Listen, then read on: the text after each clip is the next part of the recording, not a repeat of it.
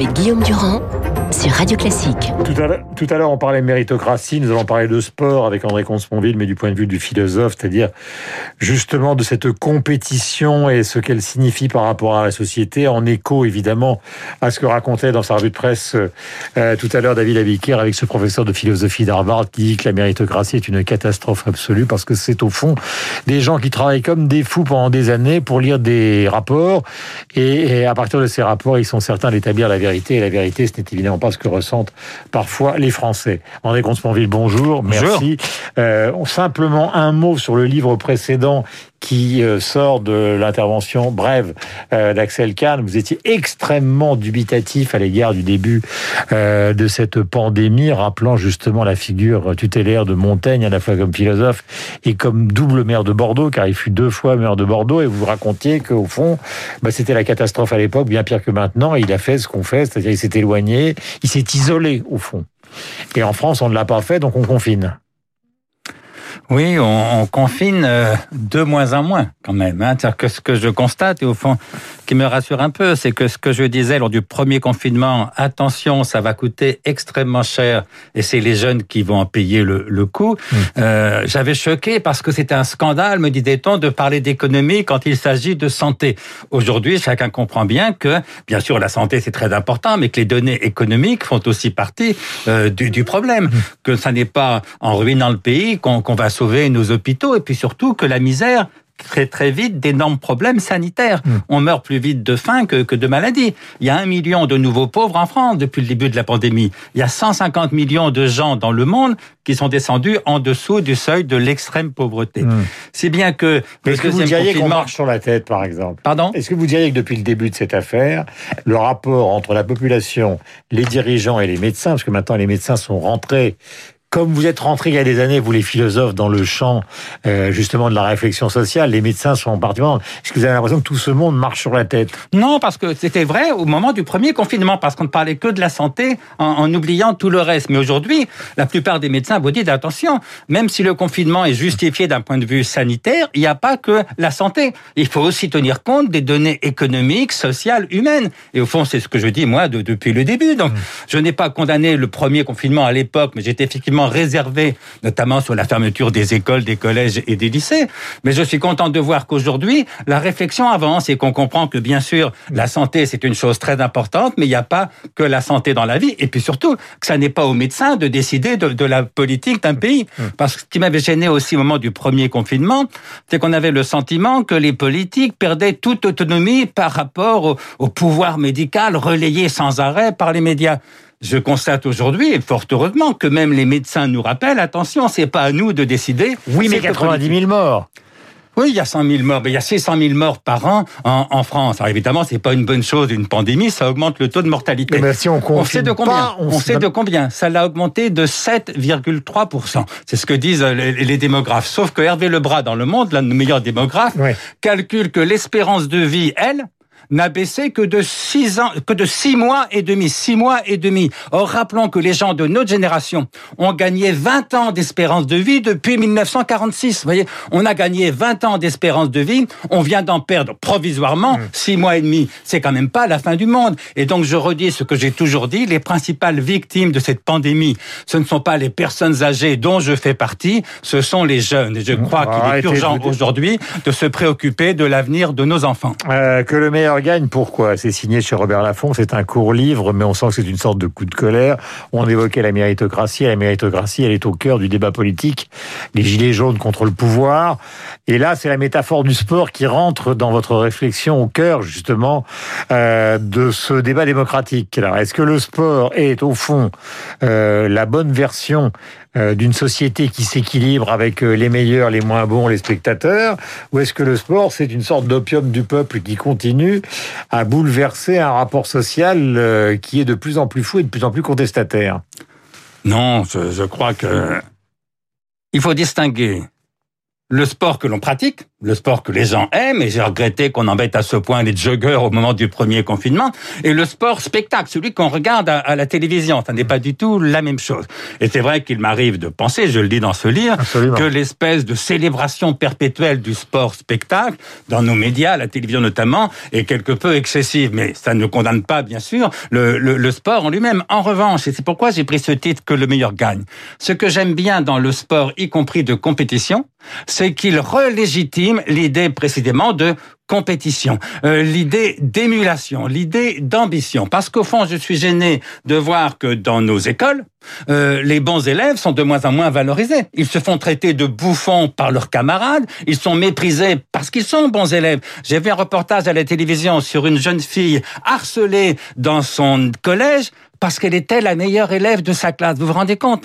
Et alors qu'à l'inverse, les professeurs, alors bien sûr, ils préfèrent les bons élèves aux mauvais, enfin, ils préfèrent, ils sont contents qu'il y ait de bons élèves, mais on a souvent supprimé les notes pour ne pas humilier les mauvais élèves, on a supprimé les classements pour ne pas valoriser à l'excès les bons, comme si l'émulation, l'ambition, était devenue des, des fautes. Mais non, c'est très bien d'avoir de l'ambition, c'est très bien de vouloir faire partie des meilleurs. Et ça, le sport nous le rappelle, parce que vous savez, il y a deux éthiques traditionnelles. Il y a ce qu'on appelle l'éthique aristocratique, celle des anciens, où on pense que les humains ne sont pas du tout tous égaux et que donc il faut faire partie des meilleurs. Aristocrates en grec, ça veut dire les meilleurs.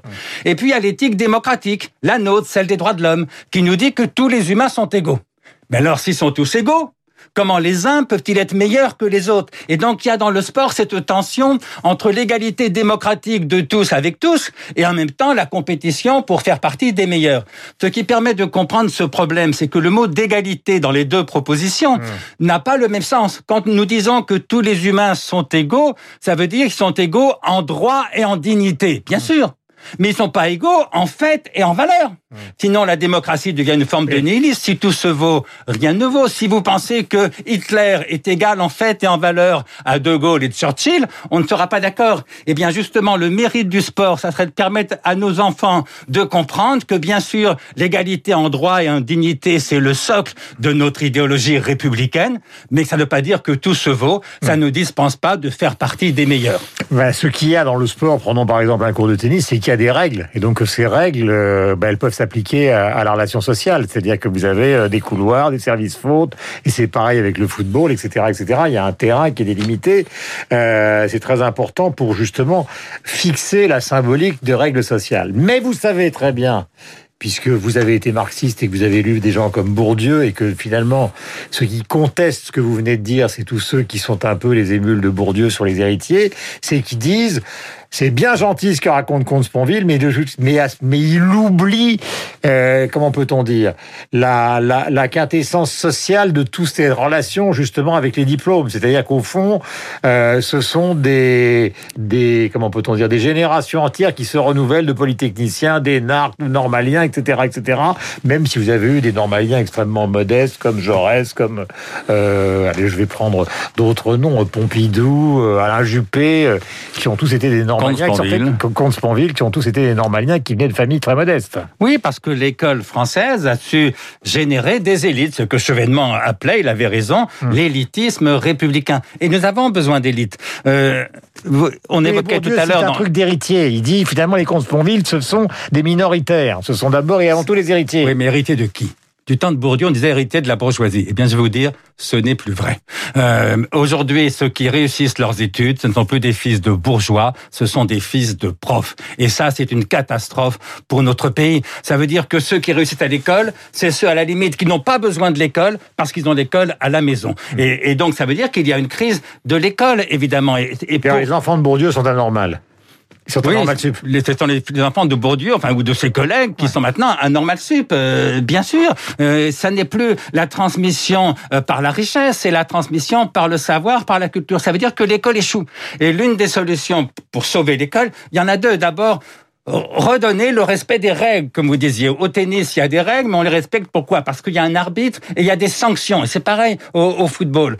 Dans certaines de, de, nos cités, de nos écoles, il y a encore des règles, mais quand on ne les respecte plus, il ne se passe pas grand-chose. Et donc, le sport nous rappelle là encore la nécessité des règles, mais aussi l'idée qu'on oublie trop souvent, il n'y a pas de règles sans sanctions. Mmh. Et puis, enfin, le, le sport nous redonne l'idée de l'émulation, de la compétition. Il faut arrêter de harceler les bons élèves dans les classes et il faut leur redonner le goût de l'ambition, de l'émulation, de la victoire. Je reviens à la charge avec Les Misérables de Victor Hugo, avec le film de la Gilly qui a été récompensé, vous le savez, à Cannes, c'est-à-dire justement euh, de montrer qu'au fond, une grande partie de la société qui est marginalisée vit sur d'autres règles, en fait.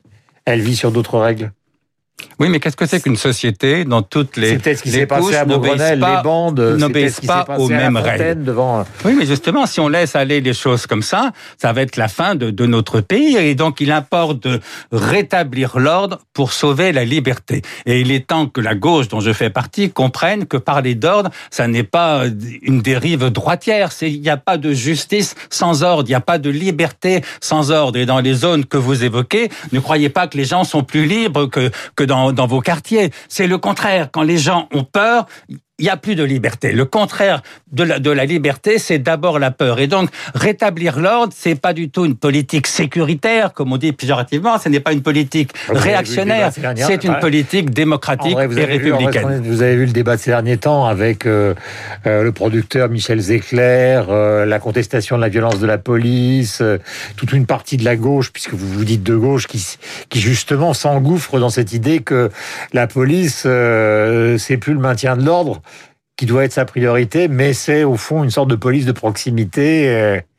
Euh, c'est pas exactement la même chose. Non, non, c'est pas la même chose. C'est le grand discours de Mélenchon. Hein. Je, n'ai rien contre la police de proximité. Je suis évidemment contre les violences policières quand, quand c'est des violences euh, fautives, quand elles sont injustifiées, euh, voire délictueuses. Ça va de soi. Mais un mot d'ordre qu'on a entendu à les manifestations tout le monde déteste la police, c'est quand même le contraire d'une idéologie républicaine. On ne peut pas, dans notre pays, insulter les policiers en général. C'est un contresens et ça fait le jeu éventuellement des délinquants, mais aussi des, des couches les plus réactionnaires de, notre pays. Et donc, il faut arrêter d'abandonner le thème de la sécurité. J'écoutais le début, enfin, le, le, débat antérieur que vous avez eu ce matin. Il faut arrêter d'abandonner le thème de la sécurité à l'extrême droite. C'est à nous, les républicains, les démocrates, de revaloriser cette idée. Il n'y a pas de société sans règles, il n'y a pas de règles sans sanctions, il n'y a pas de liberté sans ordre. Et vous n'avez pas le sentiment que la gauche est déjà passée de l'autre côté? Du quel côté? Du côté de, de détester la police, du côté de cautionner le, le désordre? Si on laisse croire que la sécurité est un thème de droite, ça veut dire que, ça veut dire que hein. l'insécurité est une valeur de gauche quel contresens est sur la sécurité et sur la gauche? Euh, Le petit livre s'appelle Que le meilleur gagne. Euh, le petit livre, ça ne veut pas dire que ce n'est pas un grand livre. C'est publié chez Robert Laffont. C'est signé André Comte-Sponville, philosophe, qui est notre invité euh, ce matin à 8h57. Merci d'être venu. Merci à vous. C'est la meilleure journée possible. Voici Madame Bréau, Lucille de son prénom.